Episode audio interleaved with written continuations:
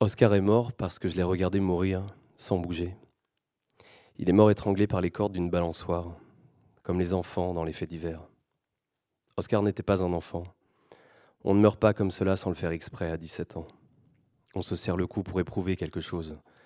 Peut-être cherchait-il une nouvelle façon de jouir. Après tout, nous étions tous ici pour jouir. Quoi qu'il en soit, je n'ai pas bougé. Tout en a découlé. C'était le dernier vendredi d'août, il était tard, le camping dormait. Restaient les ados sur la plage. J'avais 17 ans moi aussi. Je n'étais pas avec eux. J'essayais de dormir et leur musique m'en empêchait. Elle franchissait la dune avec les vagues et les rires. Quand elle s'arrêtait, c'était mes parents que j'entendais remuer dans leur tente. Je ne tenais pas en place. Mon matelas gonflable s'enfonçait sur des pierres, le sable collait à ma peau. Parfois le sommeil venait, mais alors quelqu'un criait sur la plage. C'était une espèce de joie féroce dirigée contre moi, une grande danse autour de ma tente. J'arrivais au bout de mes forces, une journée encore, et les vacances seraient finies. Cette nuit-là, j'ai préféré me relever et marcher dehors. Tout était calme de ce côté. Les tentes et les bungalows se confondaient en ombre. Seul le distributeur de préservatifs continuait à briller. Ça disait protégez-vous. Ça disait faites-le surtout. Chaque soir, les ados en achetaient, fiers et honteux. Acheter, c'était déjà le faire un peu. Souvent, ça finissait en ballon de baudruche et ça crevait dans les airs, comme un nerf qui claque au fond du cœur. Ce camping, j'en connaissais toutes les couleurs. Deux semaines que j'en arpentais les allées, que j'inventais des détours pour faire passer les heures. J'étais allé à toutes les soirées, j'avais fait l'effort. Et chaque fois, je m'étais égaré, au bout de quelques verres, j'avais faim d'aller en chercher un autre pour longer le rivage et rentrer sans être vu. Mais je dormais à peine. La musique ne s'arrêtait pas. Quelque chose demeurait soulevé dans ma poitrine et me maintenait tendu jusqu'à l'aube. C'est dans un détour, cette dernière nuit, que je suis tombé sur Oscar. Je suis passé devant le parc des jeux et je l'ai trouvé sur la balançoire. Il était saoul. Les cordes étaient enroulées autour de son cou. Je me suis demandé d'abord ce qu'il faisait là. Je l'avais vu plutôt danser sur la plage avec les autres. Il avait embrassé Luce et j'avais failli vomir, je m'en souvenais. Leur corps presque nu se détachait dans le noir. Je l'ai observé désormais seul sur sa balançoire et j'ai compris qu'il mourait. Les cordes l'étranglaient doucement. Il avait fait cela tout seul et peut-être, à en croire son visage, avait-il changé d'avis. Je n'ai pas bougé. Rien ne bougeait dans ce parc isolé. Les pins montaient haut et voilaient la lune. Soudain, Oscar m'a vu. Ses yeux se sont fichés dans les miens et ne m'ont plus lâché. Il a ouvert la bouche, mais rien n'est sorti. Il a remué les pieds, mais son corps n'a pas suivi. Nous nous sommes regardés ainsi. J'avais voulu parfois qu'il disparaisse, c'est vrai, les autres jours, en le voyant sourire dans son maillot bleu. La musique persistait de l'autre côté de la dune, je, reconnaissais le refrain. Blow a kiss, fire again, all we need is someone to lean on. Cela a pris du temps. C'est long de mourir étranglé. L'instant de sa mort s'est même étiré et m'a échappé. Je me suis simplement senti de plus en plus seul. À un moment, sa tête a basculé en avant, ce qui a dû donner un élan aux cordes, car elles sont reparties dans l'autre sens, se sont démêlées de plus en plus vite et l'ont libéré. Il est tombé comme une loque sur le sol souple du parc.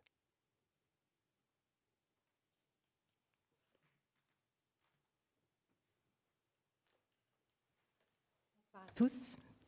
Merci euh, d'être là ce soir pour euh, parler de ce livre, La chaleur euh, de Victor Gestin.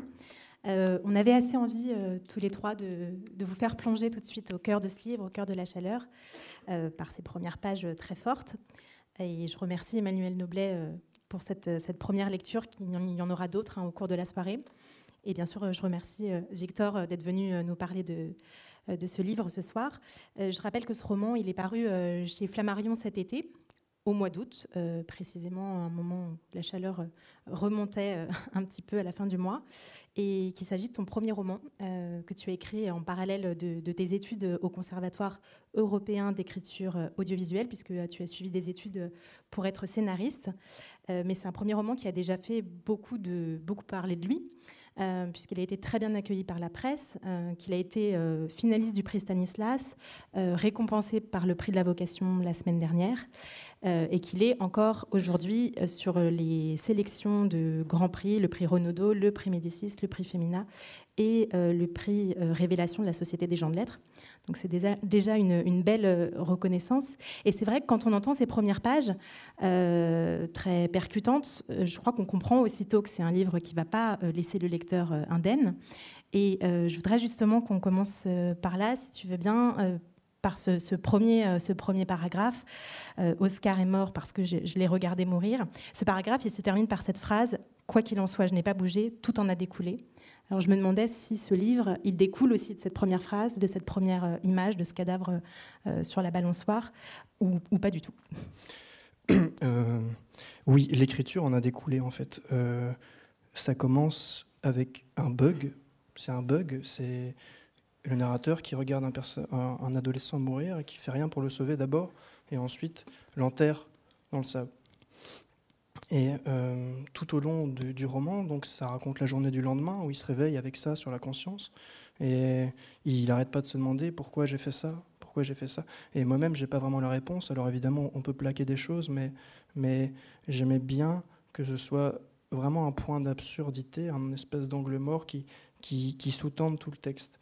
Euh, par ailleurs, je crois que à cet âge-là et à d'autres, peut-être aussi, on fait beaucoup de choses euh, euh, sans en avoir envie, un peu comme un somnambule. en tout cas, à cet âge-là, on suit dans les couloirs des campings, mais aussi les couloirs des lycées, les couloirs des maisons dans lesquelles on vit. on, suit des chemins dictés par des regards, par des normes, par des emplois du temps. Et un jour, on se réveille, on est sorti de l'adolescence, ou alors on ne se réveille pas et on continue à aller au travail à 40 ans comme on y allait au lycée 20 euh, ans avant avec la même boule au ventre. Et, donc voilà, en fait, là, le summum, c'est ça.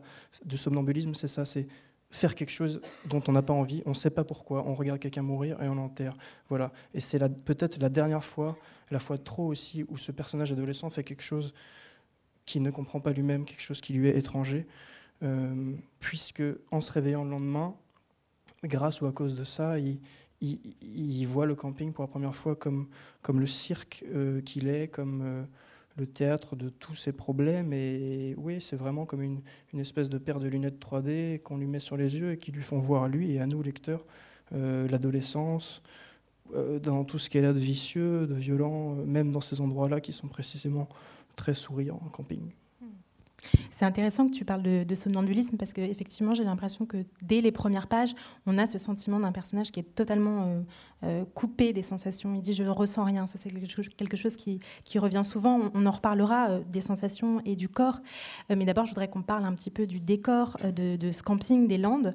L'histoire se passe donc entre la plage attenante au camping et, et les allées du camping, donc presque à huis clos.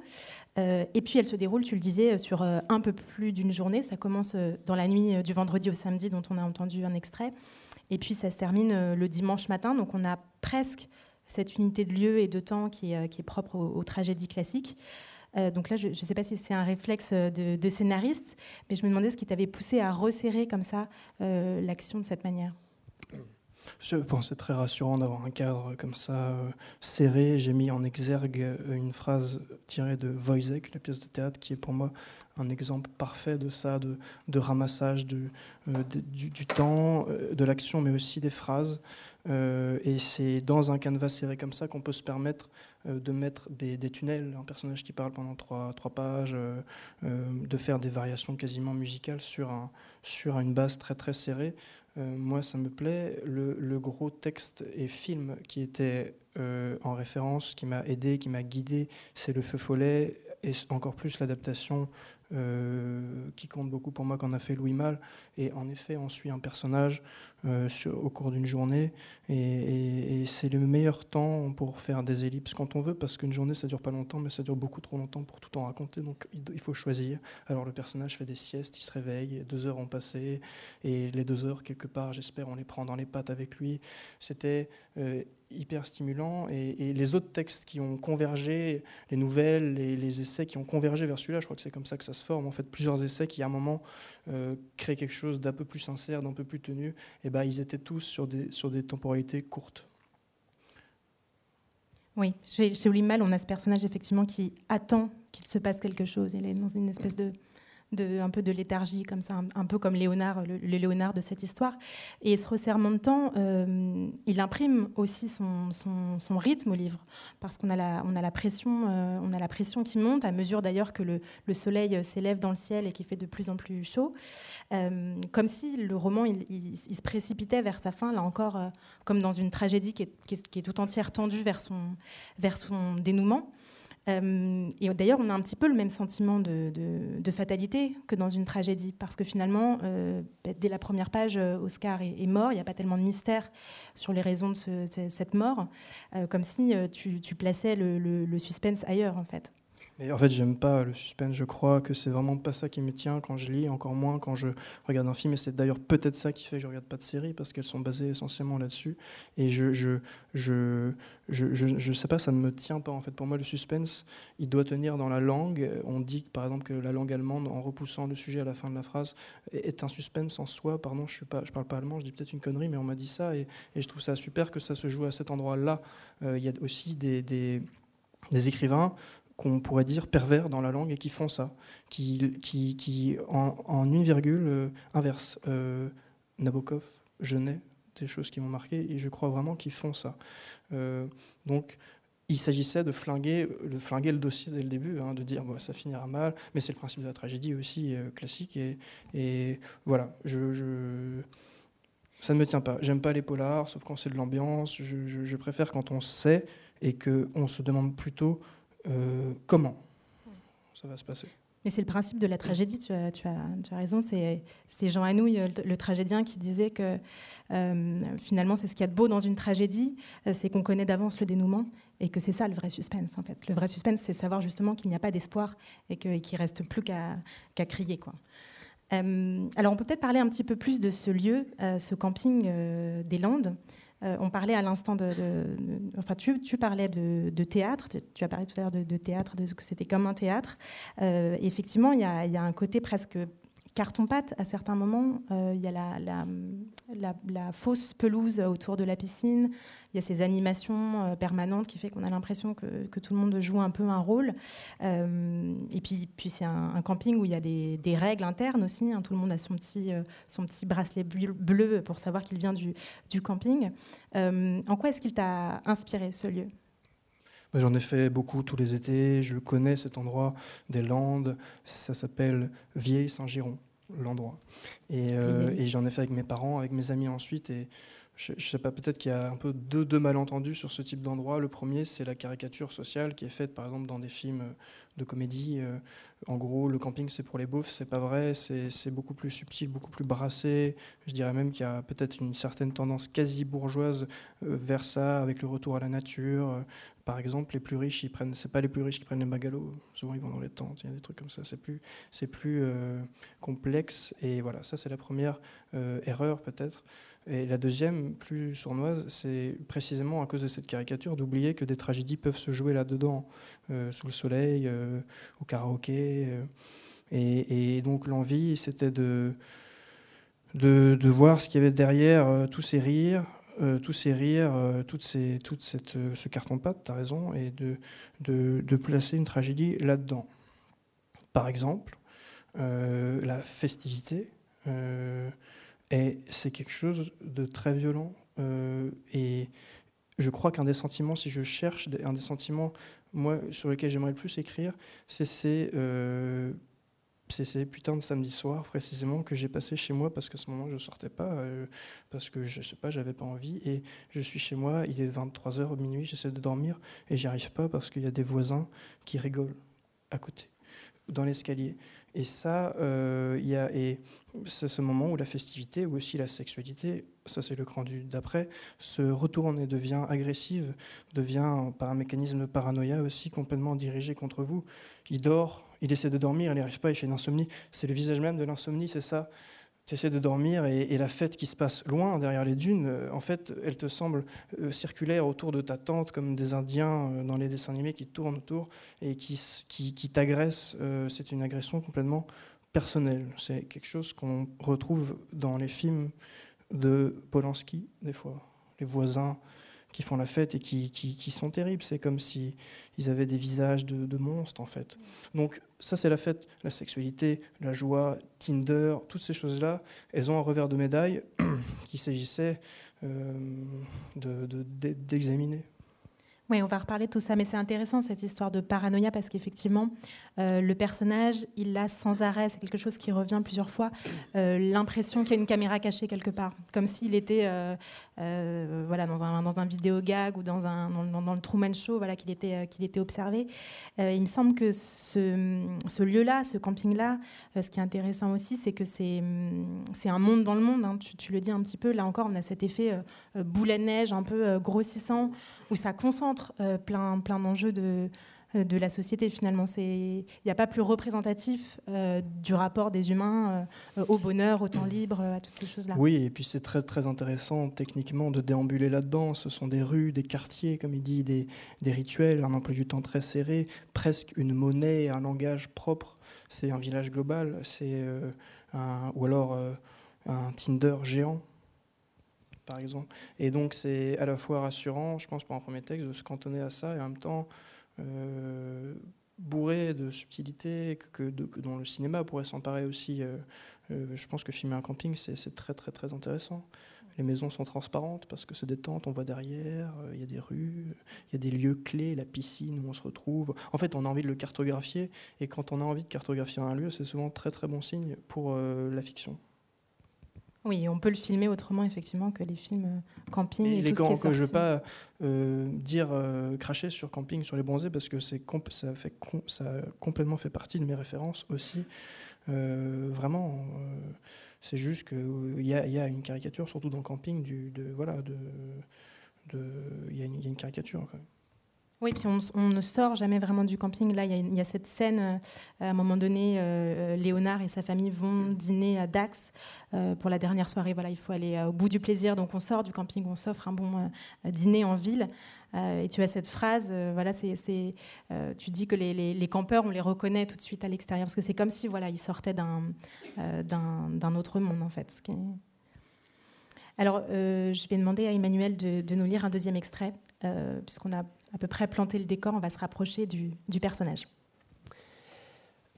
Adrien et moi devions nous relayer pour faire la vaisselle à chaque repas. Lui râlait toujours quand c'était son tour et nous mangions ensuite dans des assiettes un peu sales, expédiées par l'urgence du plaisir. Mais quand venait le mien, je partais sans qu'on ait à me le demander. Tous se ruaient à la plage et je me mettais au travail. Je ne pouvais pas me baigner, ni bronzer, ni boire, puisque j'étais occupé à récurer. À l'ombre des sanitaires, je glissais lentement mes mains dans l'eau savonneuse. On passait à côté de moi sans rien suspecter, on me croyait à la corvée, et je restais de longues minutes à divaguer en pensée. Parfois, collé à l'évier, une petite excitation me prenait, et la tristesse alors suivait toujours, car il fallait bien admettre cette envie cachée, tassée, de rejoindre les autres et de savoir danser, mais je ne bougeais pas de là. Je frottais les taches de mayonnaise et je voulais qu'elles ne partent pas. Et quand décidément plus rien n'était à faire, je rentrais avec la vaisselle la plus propre du monde et mes mains abîmées, poncées, écorchées d'avoir tant fui. Mon père disait que je n'avais pas à me donner tout ce mal. De toute façon, nous remangerions dans ces assiettes. Je perdais mon temps, ces vacances étaient aussi les miennes, je ne devais pas laisser mes obsessions les foutre en l'air. J'étais en plein lavage quand Louis est apparu dans mon dos. Il me croisait souvent par hasard, curieux hasard, dans un si grand camping. Il disait C'est marrant qu'on se croise toujours. Il était le seul à rechercher ma compagnie. Je m'en fichais un peu. Il m'a aidé à rapporter la vaisselle et il a salué mes parents. Ils ont échangé quelques mots sur la météo. Il fait chaud, très chaud, mais on va pas se plaindre, on est venu pour ça, etc. Puis tous les deux, nous sommes allés à la baraque à frites de la dîne. Louis voulait manger. Nous avons longé le trou. Un chien reniflait à côté. En le voyant, j'ai voulu le chasser. J'ai eu peur qu'il creuse, qu'il déterre, et que l'on me retrouve grâce aux empreintes de mes mains sur le col d'Oscar. Puis un instant, j'ai eu peur qu'il ne creuse pas, jamais, que l'on me laisse, cet été et tous les autres, suivre infiniment Louis sur les terrasses des baraques à frites pour l'écouter parler de cul. Moi, je dis pas que j'ai aucune chance avec Zoé, mais c'est pas sûr non plus, hein, donc euh, faut pas se fermer les portes. Hein. Mais là, j'ai personne d'autre. Le problème avec Tinder, en fait, c'est que tu nivelles tes exigences en fonction de ta propre idée de toi-même. Tu vois ce que je veux dire? Par exemple, cette fille-là, regarde, elle me plaît, mais je suis sûr que moi, je lui plairais pas. Donc je fais comme si elle me plaisait pas non plus, alors que je la baiserais bien. Il était affalé dans son transat, presque nu avec son short retroussé en haut des cuisses, transpirant, haletant, un peu comme Bulle. Son doigt faisait défiler les profils des filles avec une espèce de hargne. Sur Tinder, on était limité à 50 profils par jour. Au-delà, il fallait payer. Louis payait. De toute façon, cet argent, euh, si je le mettais pas là-dedans, je le mettrais dans autre chose. hein. Je les emmerde, les capitalistes. J'achète ce que j'aime, voilà, c'est ma thune, je fais ce que je veux. Avec cet argent, il achetait le droit de prétendre à toutes les filles. Il les faisait défiler, une à une, et l'absence de succès rendait peu à peu son geste plus las, plus mécanique, plus tolérant aussi. Comme chaque fois, il finirait par accepter n'importe laquelle pour peu qu'elle veuille bien de lui. Putain, il n'y en a plus. Je l'écoutais qu'à moitié. Je sombrais dans un état second, une sieste morbide. Les taches de parasol, les taches de couleur des parasols remuaient comme des reflets troublés, comme si on avait lancé une pierre à la surface de cette fausse plage. Léo, tu m'écoutes? Il y en a plus ai-je répété, les yeux fermés. Plus de meufs, ouais. Aucune personne à proximité, veuillez réessayer plus tard. Ça veut dire que j'ai checké tous les profils du camping, ça craint. Mais il y en avait pourtant des personnes à proximité, ai-je pensé, qui bronzaient dans les transats, qui jouaient aux raquettes, qui, se baignaient, et quelques autres, seuls, qui attendaient. Bon, je fais quoi maintenant à part Zoé? J'ai personne. hein. Je rallonge le périmètre de recherche, genre euh, 10 km à la ronde? Non, mais euh, je vais pas aller jusqu'à Dax pour baiser. Hein. Je l'ai senti s'affaisser. Bon, tant pis, Zoé, Zoé ou rien. Elle doit être à son yoga, je vais bouger. Il n'a pas bougé. Il est resté là, à macérer dans son transat. Bon, c'est de ma faute aussi, elles sont moches mes trois photos, j'ai l'air con. Pourquoi je me fous torse nu alors que je suis gras? Regarde mon, petit ventre gras. Pourquoi je garde pas mon t-shirt comme toi Hein? Eh Léo, tu dors? Quoi? Je sais pas.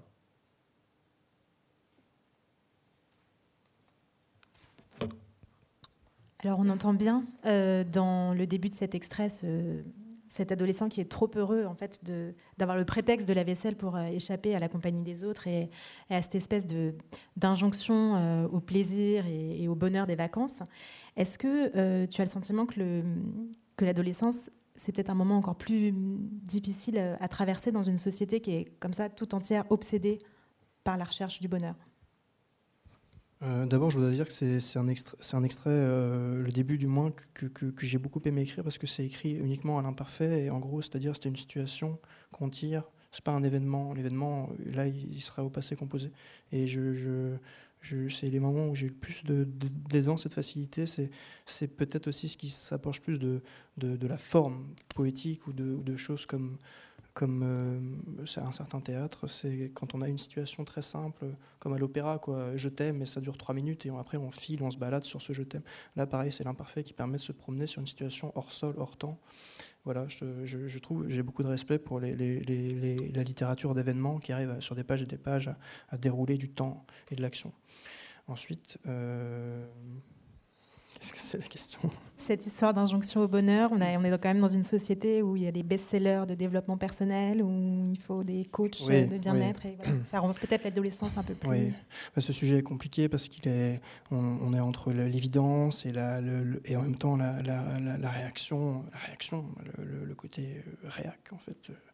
Euh, mais euh, ça, quand même, ça ne peut pas nous échapper que depuis quelques décennies. euh, ça, ça monte, ça, monte, ce, marché en fait. Il parle de capitaliste, Louis, sans savoir, mais en vérité, c'est ça. C'est des gens qui vendent du plaisir, qui vendent des vacances, du bonheur, et, et qui, euh, et qui détraquent en vérité beaucoup de choses. Ces choses, j'ai pas le niveau pour avoir des considérations économiques ou politiques dessus, mais par contre, ce que je voulais faire, c'est resserrer la focale et, euh, voir ce que ça faisait de dégâts, très simplement, sur le pauvre Louis, euh, sur son corps, sur ses désirs, sur son langage et euh, surtout sur, euh, sur euh, en l'occurrence sur sa sur la tendance machiste qui, qui prend parce que parce que la virilité aussi elle est connectée au capitalisme par exemple. Elle est connectée à ça. Et donc voilà des, choses très grosses comme ça d'examiner dans le détail ce que ça ce que ça détraquait chez des adolescents. C'est de oui c'est de pire en pire je pense Moi, je me faisais la réflexion que finalement, il y a, il y a beaucoup de, littérature euh, sur l'adolescence, évidemment, euh, y compris sur le mal-être adolescent, hein, le corps qui se transforme un petit peu trop vite, euh, les premières expériences parfois extrêmes, voilà, de découverte de la drogue ou que sais-je. Mais en fait, c'est assez rarement, sous cet angle-là, c'est assez rarement du point de vue de, ces adolescents qui ne rentrent pas tout à fait dans les canaux de l'adolescence, en fait, qui n'ont pas forcément envie de, boire, qui n'ont pas forcément envie de danser, qui n'ont pas forcément envie de draguer. Et dans La Chaleur, tu as cette formule à un moment donné, tu parles de ces jeunes qui sont laissés sur le bas-côté de leur adolescence. Qu'est-ce que ça veut dire pour toi, le bas-côté de l'adolescence? Bah, c'est comme le terme complètement débile médiatique de, dérapage. Euh, il a dérapé, ça veut bien dire donc qu'il y a une voie tracée. Euh, qui, qui la trace et donc, pareil, là, il y a des voies tracées, des balises euh, pour, l'adolescence, pour s'en sortir. Hein. C'est comme une longue patinoire et on slalom, et il y en a qui arrivent, il y en a qui se prennent le mur. Et il y en a surtout euh, qui sont sur le bas-côté et qui y restent, qui continuent à marcher tout droit. Ça, c'est le narrateur. Et il y en a d'autres euh, qui essaie de, grimper, de grimper du fossé. Ça, c'est Louis. Et Louis, voilà, et on imagine bien ces deux jambes un peu ridicules qui, pédalent dans le vide pour remonter sur le droit chemin. Et c'est ce qui fait qu'il est pathétique. C'est ce qui fait qu'aussi, il est drôle, mais qu'il il a une tendance suicidaire. Il peut, et tout comme, tout comme euh, Jean-Claude Duss dans Les Bronzés nous fait rire, mais Jean-Claude Duss, il pourrait très bien se flinguer. Et lui aussi, on n'est jamais très loin de ça. C'est juste qu'on change de registre. Euh, j'adore les personnages secondaires, je trouve que c'est souvent les plus beaux quand un livre ou un film nous fait entrevoir par quelques scènes ce que l'histoire aurait pu être de son point de vue à lui. À un moment, le narrateur, euh, parce que sans vouloir trop révéler, ce copain, bah, voilà, je m'en fous du suspense, donc je le dis, son copain, il, il, il, en fait, il est amoureux de lui. Il a beau dire les filles, les filles, en fait, il, est gay, il n'arrive pas, il n'arrive pas à gérer ça, il est amoureux du narrateur, il essaie de l'embrasser. Et là, le narrateur, Léonard, se dit, j'ai rien vu, qu'est-ce qu'il a fait de sa journée? Moi j'ai galéré pendant 24 heures, mais lui, qu'est-ce qu'il a fait? Voilà, là c'est une autre histoire. Donc les personnages secondaires, moi c'est mon personnage préféré en fait, parce que parce qu'il n'est pas souvent là, mais quand il est là, ça nous fait entrevoir par petits points tous les moments où on l'a pas vu. Et, euh, euh, ouais, il est drôle, il est, il est triste, il est, enfin je veux dire, il est drôle, il est vulgaire, je l'ai décrit un peu comme un, voilà, c'est les clichés, il est un peu gras, c'est le, personnage secondaire des films de Jude Apatow, quoi. C'est le, mm. bon pote, euh, un peu relou. Mais en fait, euh, c'est triste, quoi. C'est triste aussi pour lui. Et c'est vrai qu'il porte euh, beaucoup l'humour de ce livre et en même temps, les moments les plus tragiques, c'est lui qui met le plus euh, le mot sur, sur, sur les choses. C'est-à-dire qu'il il va dire à un moment donné, tu peux vite tomber dans des, dans des plans bien glauques à force de galérer. Tu peux te foutre en l'air. Et, euh, et, ça, je trouve, je trouve ça euh, aussi intéressant de montrer que, que en fait, la, la, grande affaire, évidemment, de tous ces jeunes dans ce livre, c'est de l'avoir fait avant, avant la rentrée scolaire.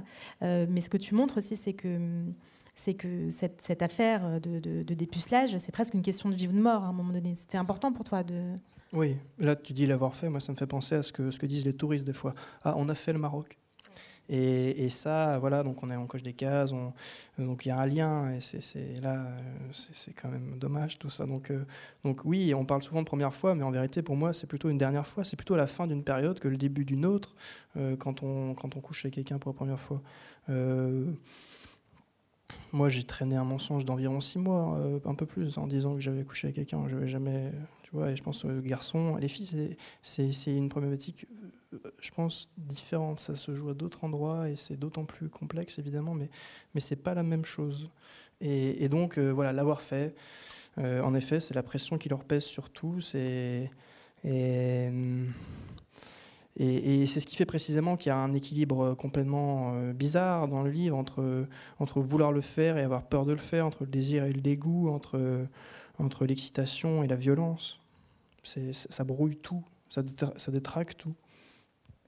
Oui, c'est marrant que tu parles de ça parce que, effectivement, moi, je me suis dit, oui, en fait, c'est une pression énorme euh, et c'est un très grand enjeu, y compris du côté des garçons. Alors là, je me suis dit peut-être que c'est mon point de vue de fille qui parle, parce qu'on est à peu près au courant euh, que c'est un, enjeu énorme pour les filles, voilà, avec toute la question de la virginité, etc. Mais euh, je n'avais pas réalisé voilà, que, pour les garçons, ça pouvait être aussi quelque chose d'aussi crucial, parce que voilà, je me dis, on peut toujours un peu arranger la réalité. j'ai même interrogé des gens autour de moi, des, copains, mais alors, est-ce que c'est si grave aussi pour vous? Est-ce que c'est, c'est euh, une telle question bah, la question de merde qui se rajoute quand on est un garçon, c'est celle de la virilité, clairement, de la performance. Euh, on, a, vu dans la cour d'école si une fille avait beaucoup de relations, en gros, pardon, on disait ah euh, c'est une salope, alors que si c'est un garçon, c'était plutôt un sort de héros. Donc le truc, le, problème n'est pas le même, et je pense que cette question de la virilité est centrale. Elle, elle détraque le personnage de Louis. voilà. Alors Louis, il passe pas mal de temps euh, sur Tinder, on a entendu dans cet extrait, euh, mais d'une manière générale, euh, les, téléphones portables sont assez présents dans, ton livre. il est beaucoup question des réseaux sociaux, des selfies, etc. et je trouvais ça pas inintéressant que ce soit un, écrivain de ta génération euh, qui, s'empare de ces questions-là, parce que voilà, on entend beaucoup euh, dans la presse, on lit des enquêtes là-dessus, que ça, toutes ces choses-là, tous ces outils-là modifient euh, fondamentalement les rapports amoureux. Mais quel est ton avis, toi, sur la question? Qu'est-ce que ça modifie tout ça? Je pense déjà, on a toujours un peu peur de s'emparer de, des signes les plus évidents de la contemporanéité quand on écrit, et, et c'est dur d'écrire sur des écrans, c'est dur de prendre des téléphones, c'est dur de, de prononcer des noms propres, des noms de marques alors après, il y a toute une littérature qui, qui, a, saisi ça à bras le corps et qui en a fait euh, un principe. Euh, Michel Houellebecq a fait ça, par exemple. Et, c'est très admirable en même temps parce que c'est de se saisir des, objets de, l'époque, non pas pour discourir dessus, mais pour les intégrer comme des, comme des plots, comme des arbres. C'est là, quoi. Alors, qu'est-ce que je pense de ça? Je, je, euh, bah, pour moi, Tinder, c'est un, objet romanesque énorme qui peut, créer des choses si, on, en fait un usage euh, calculé, euh, raisonné du moins. Euh, mais je pense que ça fait, aussi beaucoup de dégâts. Là, je sais pas, j'ai pas envie de rentrer dedans parce que je, veux dire, on, sait, c'est la libéralisation, la libéralisation plus, totale du, désir. C'est un marché. Il y a des gens, il y en a qui, du coup, il y en a qui se font baiser, qui ont plus personne c'est comme si. Moi, j'avais, j'ai pensé à quelque chose de frappant. Au moment, je me dis et si on était un nombre impair sur la planète, ben, il y en aura un qui va se retrouver tout seul. Oui, c'est vu comme ça, Non, mais c'est vrai que toutes ces applications, enfin, on peut avoir tendance à penser que finalement, ça simplifie les choses. Maintenant, les rencontres sont, sont, plus évidentes. En plus, il n'y a plus tellement de, tabous, ni en termes de, de pratiques, d'orientation sexuelle. Voilà, on a l'impression qu'on marche euh, vers, euh, vers quelque chose de, de, plus libéré. Et finalement, euh, bah, ces applications, elles sont aussi très, très chronophages. Et, et comme le dit Louis, bah, ça nivelle les, les, exigences vers le bas et ça, donne, ça renvoie de soi-même une image pas forcément très, très positive et en même temps, c'est compliqué, c'est très bien. Moi, j'ai fait des rencontres incroyables avec euh, ça, par exemple, personnellement, à des moments. Donc, c'est voilà, c'est comme euh, c'est Internet, c'est plein. Il faut, on peut en faire un usage euh, complètement génial. Moi, ma, culture littéraire, je me la suis faite grâce à Internet, essentiellement cinq onglets ouverts. Je me souviens, de lien bleu en lien bleu, je découvrais des trucs. Donc, on peut s'en servir de ces choses-là très bien. C'est pas. Encore une fois, je voulais pas discuter dessus, les intégrer. C'est là. Hmm. Oui, oui, non, mais de toute façon, l'idée, c'était pas de t'interroger sur ta vie euh, euh, amoureuse personnelle, mais, euh, mais c'est vrai que je trouvais ça intéressant que ce soit, pour une fois, quelqu'un de ta génération voilà, qui s'en empare, parce que Tinder, ça date de 2012. Donc toi, à l'âge du personnage, à 17 ans, Tinder, ça existait déjà. quoi. il y a un autre truc avec ça, c'est... moi, j'ai des, des, souvenirs complètement jouissifs des textes de Roland Barthes dans notamment euh, mythologie ou fragment d'un discours amoureux sur la sur le téléphone sur euh, voilà lui c'est vraiment j'aurais dû parler de lui aussi dans la liste c'est des gens qui s'emparent des objets et qui qui, qui les abordent sous un angle complètement poétique. Un téléphone posé là des heures on le regarde on attend qu'il sonne ça devient une sorte de visage. Euh, c'est très tentant aussi et complexe de de on va dire de, de, repoétiser la technologie et de, de, de voilà. Oui, de l'intégrer dans la littérature. Alors, puisqu'on est dans un, dans un camping où on voit beaucoup de corps euh, dans, dans, ce livre, euh, des, corps, des corps très différents. Il était un peu question de celui de, de Louis, qui est, voilà, un peu enrobé, qui transpire beaucoup. et il y a celui du narrateur aussi, qui est, qui est plutôt maigre, plutôt fragile. Il y a le corps très, très désirable de Luce, avec son, son paréo rouge. Donc des silhouettes très différentes qui se, qui se jaugent, qui se frôlent comme ça. Ah, qu'est-ce qui passe euh, par le corps, selon toi? Tout, euh, tout. Enfin, là, je vois par exemple pour digresser deux secondes, comment j'ai eu mal au dos pendant cette rentrée littéraire, je vois bien que les choses sont liées, c'est assez passionnant ce phénomène de psychosomatisation. Et, et moi, c'est ce qui m'intéresse le plus dans la littérature, hein, c'est quand ça passe par le corps. Genet était une référence pour ça. les sensations, la sensualité d'un texte, euh, Léonard, il est agressé par tous les trous, si j'ose dire. Il y a la musique qui entre dans les oreilles, il y a la lumière dans les yeux, il y a la peau qui transpire. Euh, moi, c'est vraiment ce qui m'intéresse le plus. Et, c'est marrant aussi de se dire qu'on des fois, il y a un, un art, une forme d'expression qui, se, qui, est, qui essaie de, reprendre ce qu'un autre a trusté le cinéma et a, globalement trusté ça euh, avec grâce aux acteurs, euh, grâce aussi aux focales, de pouvoir voir des mains, voir des gestes. Euh, et voilà, j'aime quand la littérature, avec ses, forces propres, qui sont supérieures parfois sur certains terrains, viennent se réemparer des corps. Oui, on va reparler de ça, du, croisement avec d'autres euh, d'autres domaines, d'autres arts. Euh, mais avant ça, je voudrais qu'on revienne un petit peu sur, euh, ce titre, La chaleur. Parce que la chaleur, c'est beaucoup de choses dans ce livre. c'est à la fois évidemment le, signal des vacances, de l'été, c'est ce que tout le monde associe assez naturellement à l'idée de plaisir, à l'idée de, désir aussi. sauf qu'ici, bah, c'est une, chaleur bien plus inquiétante, bien plus négative. C'est une chaleur qui, écrase, qui exténue voilà, les les, idées sont, embrouillées, ça va jusqu'au vertige. À un moment donné, il y a un personnage qui, qui s'évanouit. Euh, et ça fait penser euh, assez, assez immédiatement euh, à l'étranger de Camus, à ce, à ce, ce personnage de, Meursault qui, est, qui est poussé au meurtre par la chaleur abrutissante finalement. Qu'est-ce que ça représente, la chaleur pour toi? Et est-ce que tu avais envie comme ça de lui donner différents sens sous ce titre bah, Ça représente déjà une grande irritation. Pour moi, je n'aime pas ça. Et, ça, c'est un des moteurs. Je me demandais comment on écrit. Moi, je crois que j'ai là, sur ce livre, je peux vraiment dire que j'ai écrit grâce aux irritations, aux choses qui gênent et qui agressent. Quand j'ai compris que le personnage était agressé par son environnement, j'ai commencé à trouver sa voix. La chaleur, euh, j'ai réfléchi au froid en fait et je me suis dit que le froid n'avait pas d'ambivalence comme la chaleur. Le froid n'a quasiment pas de sensualité par exemple. Il y a des patinoires, il y a Noël, il y a, deux, trois choses comme ça, mais très vite, le froid, dans l'inconscient collectif, c'est la mort. En tout cas, c'est pas bien, quoi, le froid. Alors que la chaleur, euh, c'est la danse, c'est euh, le bronzage, c'est le départ en vacances, mais c'est aussi le départ de gens de leur territoire euh, de façon beaucoup plus grave quand il fait trop chaud. C'est aussi la peau qui brûle, c'est aussi un cadavre enterré. vous voyez, précisément, un revers de médaille, il y a le sable et, et au-dessus, il y a les gens qui dansent, et en dessous, il y a un cadavre. Donc il y a toujours une, il y a ce terme est une ambivalence perpétuelle qui était un moteur évidemment énorme pour l'écriture. Oui, puis c'est aussi cette chaleur, euh, la, chaleur de la planète. Enfin, il y y a une allusion euh, euh, qui, est, qui, est, rapide dans le texte, mais qui a son importance. Le, narrateur, Léonard, dit que bah, cette année encore, il a fait, il a fait plus chaud encore plus tôt dans l'année, dès février, et que finalement, bah, on est tous assez contents de sortir de l'hiver plus vite. mais on ne s'aperçoit pas trop. De... J'ai un souvenir absolument terrifiant. J'ai un ami qui est là, dans la salle avec qui je travaille, euh, un réalisateur, Thomas Petit. Une fois, je l'ai rejoint pour une séance de travail.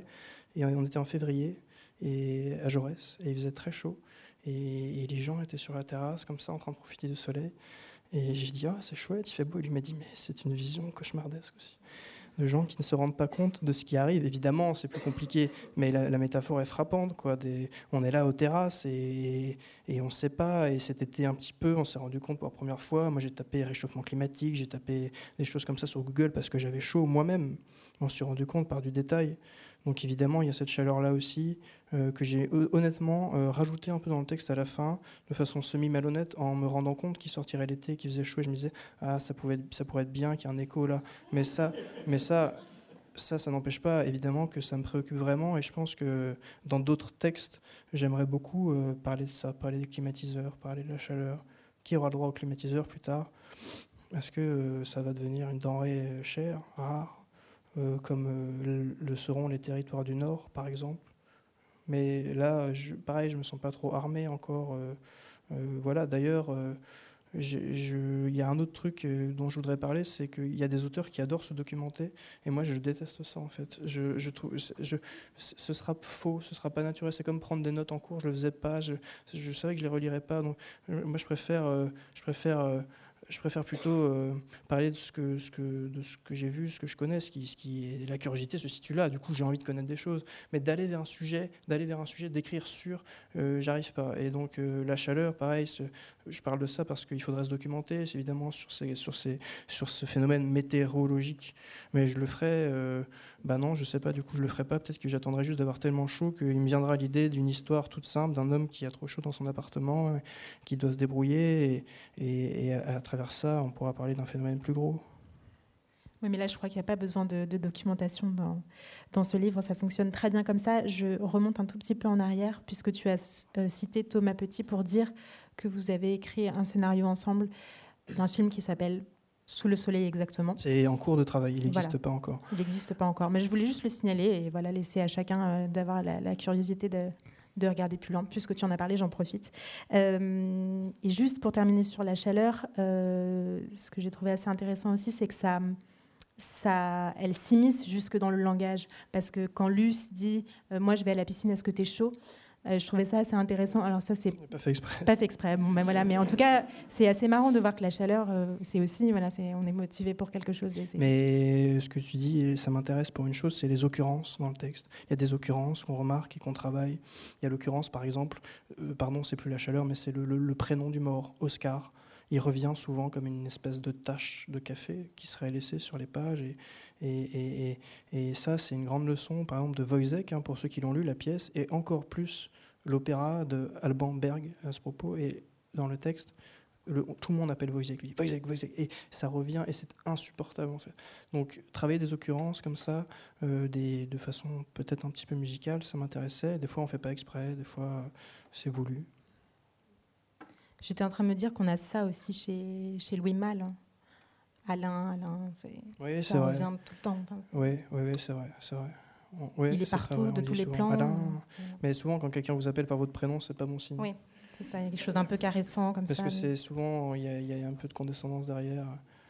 Mais enfin, Camille, enfin. euh, je vais demander à Emmanuel de nous lire un troisième extrait, puis on reviendra à l'entretien après. Les douches formaient un carré surélevé couvert d'un toit de style chinois. On y accédait directement depuis l'extérieur. Dans la queue, une fille s'est approchée de moi. J'ai mis du temps à la reconnaître. C'était Zoé, la Zoé de Louis. Elle tirait fébrilement sur sa cigarette. Un jour, elle tirait une latte si grosse qu'elle en mourrait. J'ai senti qu'elle s'intéressait à moi. C'était assez rare pour n'avoir aucun doute. Je fixais un point très près d'elle, ce qui me suffisait pour la voir, et je la voyais en effet jeter des coups d'œil furtifs, jamais sûr que je la regarde aussi. Elle n'en pouvait plus. Je n'étais pas le seul. Les gens ne pouvaient pas partir d'ici sans avoir rien fait, la bite dans la poche, comme disait Louis. Il fallait baiser au moins une fois, même tristement, rien qu'une fois pour rentabiliser les vacances, repartir tranquille, léger, débarrassé. Sous les portes des cabines, je devinais la position serrée des pieds de ceux qui se masturbaient. Tous les désirs frustrés échouaient ici, déchargé contre les cloisons dans un cri étouffé, mêlé à l'eau jusqu'aux égouts. Salut, t'es le pote de Louis, non? Exact. Ça va? Ouais. De la chance. Elle attendait que je lui demande si elle allait bien, elle aussi. J'ai laissé trépigner un peu, avec un petit plaisir méchant qui ne me ressemblait pas. Elle a fini par craquer. Moi, ça va pas trop. Je suis plus avec Louis. Ah Désolé pour vous. T'inquiète. Et toi, t'es encore avec Luce? Non. Elle a secoué la tête d'un air grave. Une cabine s'est libérée. On y va ensemble? A-t-elle dit très vite sans me regarder? Ça fait gagner du temps. Je l'ai suivi à l'intérieur. Les gens dehors ont émis des petits sifflements. Je me suis placé sous l'eau froide. J'ai fermé les yeux. C'était agréable. J'ai senti Zoé s'approcher. Ses mains ont caressé mes bras. Sa cuisse s'est glissée entre les miennes. Ses seins se sont pressés contre mon torse. Elle m'a embrassé cherchant tout de suite à ouvrir ma bouche et à y fourrer sa langue. J'ai eu l'impression de lécher un cendrier, mais j'ai continué, j'étais excité. Un corps entier s'offrait à moi. Je pouvais le faire vite, ici, combler ce vide qui plombait ma vie, qu'on n'en parle plus. J'ai répondu à son étreinte. Nos mouvements brusques m'ont fait monter, je me suis senti déjà venir. Mais alors j'ai pensé à Luce et à Oscar. Luce et Oscar confondus, et nos gestes étaient si nombreux qu'il m'a semblé soudain que nous étions quatre ici à essayer de faire l'amour. J'ai ouvert les yeux, Zoé continuait. Elle me caressait avec hargne et plaquait mes mains contre elle. Elle s'acharnait. L'eau ruisselait sur son visage. On aurait dit qu'elle pleurait. Je me suis dégagé d'un coup. Je peux pas. Elle n'y croyait pas. Elle a essayé de sourire. Tu veux que je suis sorti de la cabine en me prenant la porte dans le nez. J'ai entendu Zoé m'insulter. Dehors, les gens m'ont regardé en ricanant comme des hyènes. Je, les ai trouvés tous immondes, avec leurs serviettes de couleur autour de leur corps flasque, maigre, musclé, tout bronzé jusqu'aux oreilles, heureux de se laver avant l'apéro, heureux d'être heureux, et pourtant tous tristes et seuls dans la foule tout aussi seuls de ce camping aux trois étoiles pourries. On lui enlèverait les trois d'un coup à la découverte du cadavre d'Oscar. J'aurais au moins servi à cela. Je me suis enfui. Je saignais du nez. Jamais la tête en arrière, disait toujours mon père, et je suis resté courbé en avant, le sang goûtant dans les allées, une trace pour me retrouver. Ce qui faisait saigner du nez, c'était la chaleur, le stress, une constitution fragile, une porte dans la gueule, ou tout cela à la fois. Une main m'a tendu un mouchoir, je l'ai fourré dans ma narine, laissant un interstice pour que le sang continue à couler. Je me vidais. J'étais toujours sale et je m'en fichais. Autrefois, ça avait été un vrai plaisir, un des seuls, de sortir tout frais de la douche et de me sécher parfaitement jusqu'aux pieds pour qu'aucun grain de sable ne vienne frotter contre mes tongs. Je m'en fichais à présent, j'avais perdu jusqu'à mes plus petites manies incurables. Sur la grande place, on préparait le concert du soir. Des volontaires torse nus dressaient la scène. On avait sorti les trampolines pour le saut à l'élastique, les structures gonflables, les machines à sous et les jeux d'arcade. Ça soulevait la poussière. Les gens s'énervaient. Dix heures de torpeur sous le soleil demandaient à exploser comme approchait l'orage. La chaleur coulait maintenant dans les veines. Le ciel était excessivement bleu, électrique. On accordait une guitare. Le lapin rabattait les campeurs comme du gibier vers le bruit des machines, les enceintes qui crachaient la musique, les coca, les frites, les barbes à papa collantes et tout ce qui me faisait vomir. Et pourtant, j'étais là, moi aussi. Je traversais la place. On devait me croire déjà saoul avec mon mouchoir dans le nez, mes yeux écarquillés,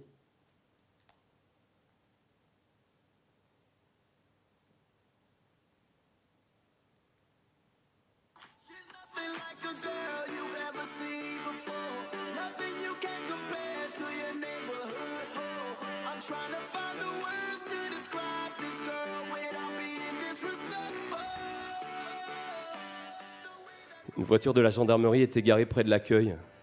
On y était. C'était une enquête désormais. L'hélicoptère au-dessus de la mer ne suffisait plus. Il fallait vérifier si Oscar n'était pas mort sur la terre ferme, étranglé, traîné, plié, enterré dans le sable. On me retrouverait. C'était un fait divers.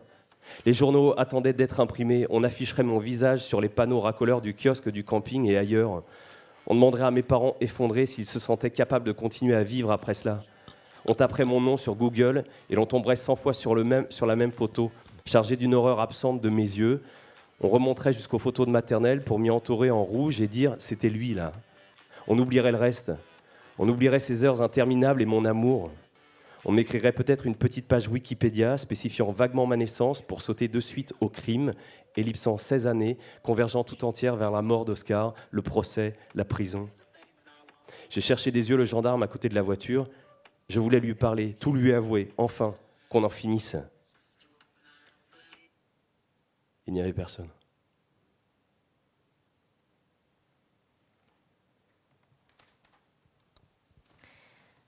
Merci pour cette lecture. Ce qui m'a frappé euh, tout de suite, moi, en lisant ce livre, c'est justement sa bande son.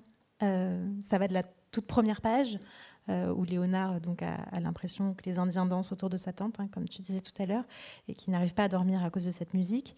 Et euh, ça va jusqu'à la la toute dernière page où euh, il y a la, une chanson qui sert de sonnerie euh, à un portable, au portable d'un autre personnage qui se, met, euh, qui se met à sonner.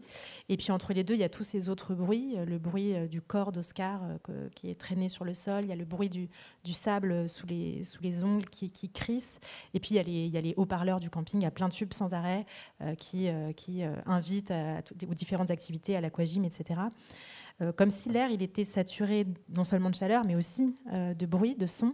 Et je me demandais pourquoi euh, tu avais accordé autant d'importance euh, à cette, cette, ambiance sonore.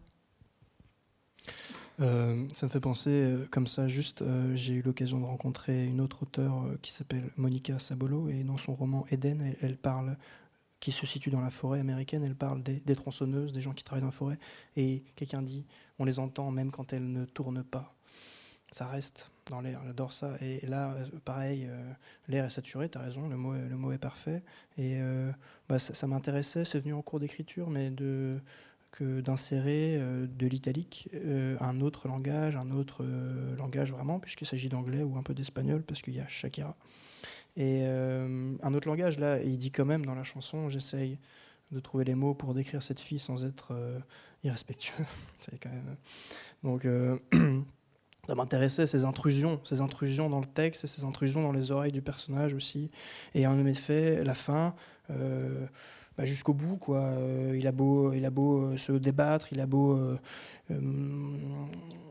le suspense. Le suspense, quand même, un petit peu. Il a beau voilà, souffrir jusqu'au bout, on lui fout ça dans les oreilles. C'est insupportable. Euh, je pense que le danger, c'était euh, d'être caricatural parce qu'il se trouve que le personnage aime la musique classique. Ça, c'est un truc que je me suis. Enfin, en tout cas, il en parle. Il parle un petit peu de, différentes choses. Et hum, je voulais, je sais pas, j'avais envie de parler de ça. Et l'opposition entre ça et la musique euh, qui passe dans le parleur, ça peut paraître un peu con-con. Peut-être que c'est trop forcé. en tout cas. c'est vrai que je suis allé dans un petit village de Normandie à un moment et j'ai vu des haut-parleurs dans les rues et il y a de la musique tout le temps comme au Leclerc. C'est terrible. Oui, ça fait partie de cette, euh, ambiance du camping où on va tous, euh, on, marche tous dans le même sens vers le bonheur, vers l'amusement. Euh, mais je voulais qu'on revienne deux secondes sur la musique classique parce que elle n'est pas du tout concon cette opposition et puis ça c'est pas juste qu'il est en études de musicologie c'est Léonard il y a un moment donné où il fait écouter du Wagner à Luce c'est très important pour lui non, là, je dévoile trop de. Plus que du Wagner, ouais, c'est vrai que là, l'opposition Wagner-David et là, on est en ratisse large. Quoi. Non, mais juste sur, juste sur la musique classique, peut-être, tu, j'imagine que tu es amateur toi aussi de musique classique. Qu'est-ce que ça. Bah, il y, a, y, a, quand même euh, des fois des, des, livres ou des peintures ou des morceaux, des, des, musiques qui nous guident un peu dans l'écriture. Et moi, j'écris pas en musique, surtout pas, mais j'ai beaucoup écouté avant, après, pendant euh, le prélude de Lohengrin, qui est l'opéra de, Wagner et, qui, vraiment est comme une, lente aube avec de la violence en dessous, je la décrirais comme ça. Et, moi, il fait écouter ça sur la plage à Luce, alors avec le décalage, parce qu'il lui fait écouter avec un son pourri, d'écouteurs, plein de sable. Euh, hmm, moi, j'aime bien l'idée que Léonard, euh, il s'est trompé d'époque. Je pense qu'on peut des fois avoir cette sensation-là de se dire oh, j'aurais été un génie au 19e siècle.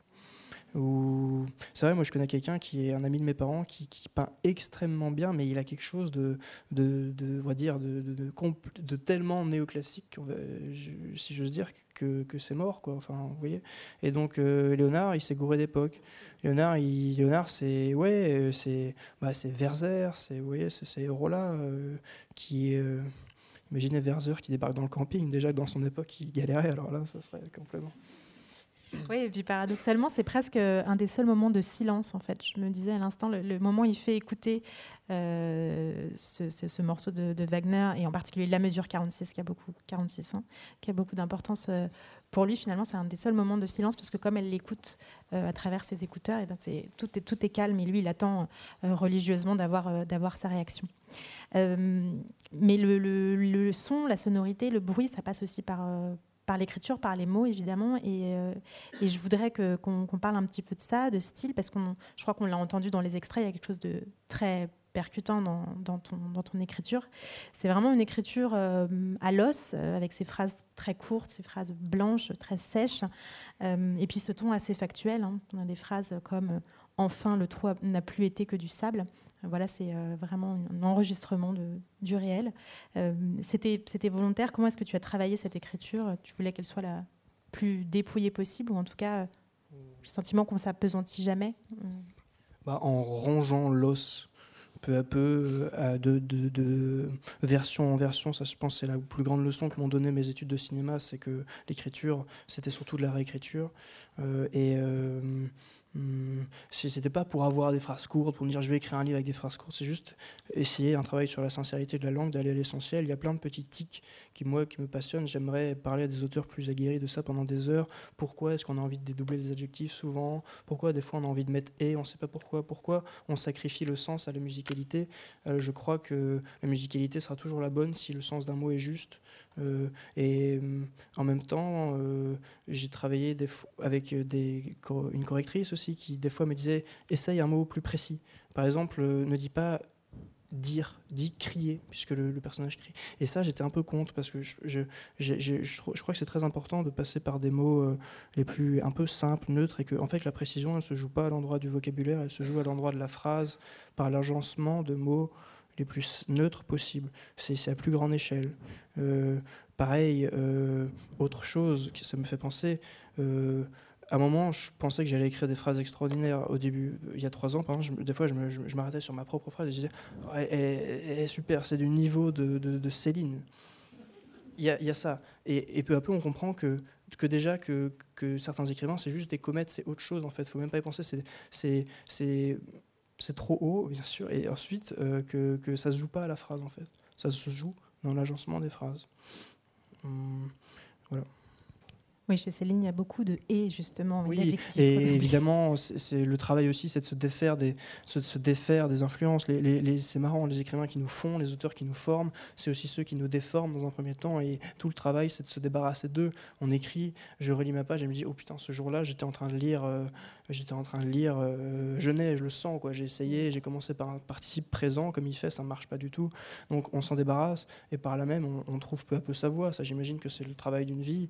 Euh, et, Céline, bon, évidemment, l'exemple parfait. Quoi. Tout le monde, tout le monde s'est fait niquer avec ça en écrivant, en voulant mettre trois petits points, en disant, on en parlait tout à l'heure, euh, j'en parlais tout à l'heure avec les gens, c'est marrant, euh, elle, était, elle, était, elle était gentille, ma mère, voilà, ça, ça marche pas, en fait, lui, il a fait ça, mais et ça, c'est sur la langue, il y a des auteurs, c'est plus sur le, le, raisonnement intérieur.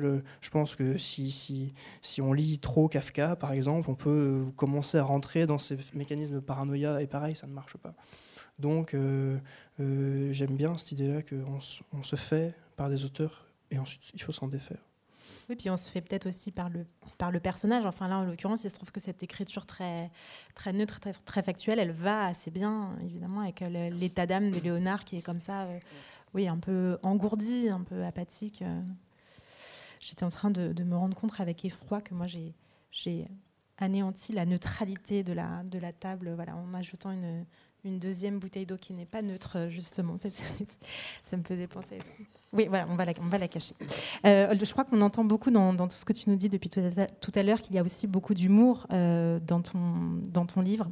Euh, on disait tout à l'heure que ça, ça, passe beaucoup par le personnage de Louis, mais le personnage de Léonard aussi quand il dit que, par exemple, qu'à force de se taire et à force d'observer les autres, il a au moins eu le temps euh, de, trouver son bon profil et, d'être toujours à son avantage sur les photos.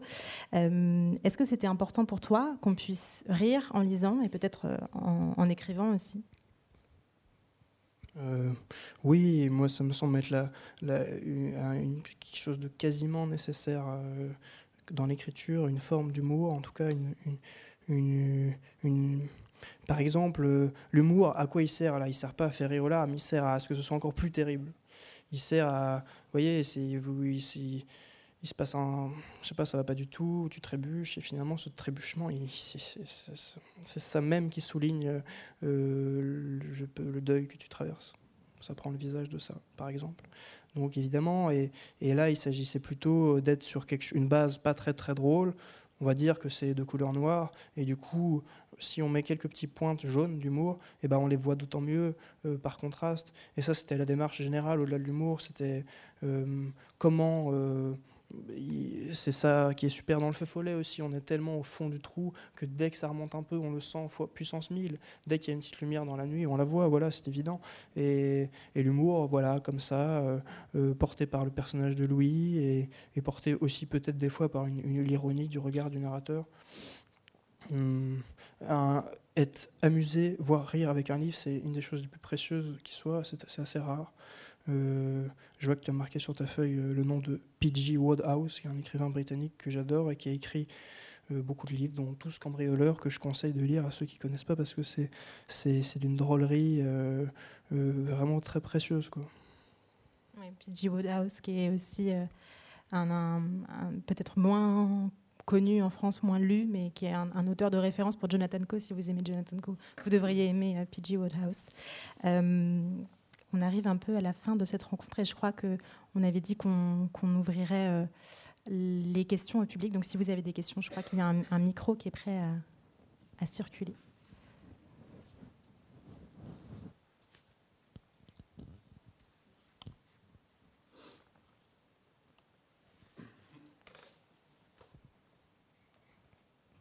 Bon, euh, s'il n'y a pas de questions. Pas de questions Non, vraiment? Pas de regrets ben, Il nous reste un peu de temps pour discuter encore. Cinq minutes. Est-ce que. Est-ce que tu veux bien nous parler de ton prochain livre, si prochain livre il y a ou est-ce que... Non, parce que c'est trop embryonnaire et je vais, je vais, je vais regretter après. Euh, euh, je crois que tout, c'est vraiment un truc euh, très, très compliqué de, de, de, de sentir qui est qu'il faut euh, en écrire un deuxième, tout simplement. Euh, de travailler des choses similaires, en même temps d'être différent, peut-être d'être un poil plus ambitieux. De, je sais pas, il y, y a, plein de choses. Le rapport aux éditeurs, en l'occurrence à mon éditrice, et, pose question. Je me dis à quel moment faire lire le texte. À,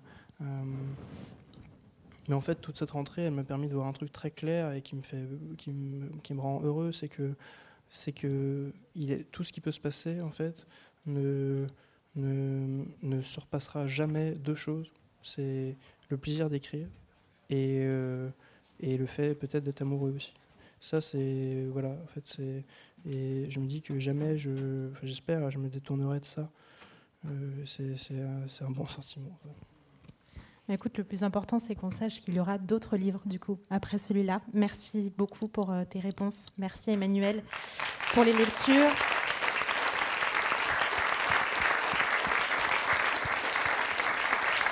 Merci à la technique, euh, à la Maison de la Poésie pour euh, l'accueil et puis à vous tous euh, pour votre écoute. Très bonne soirée.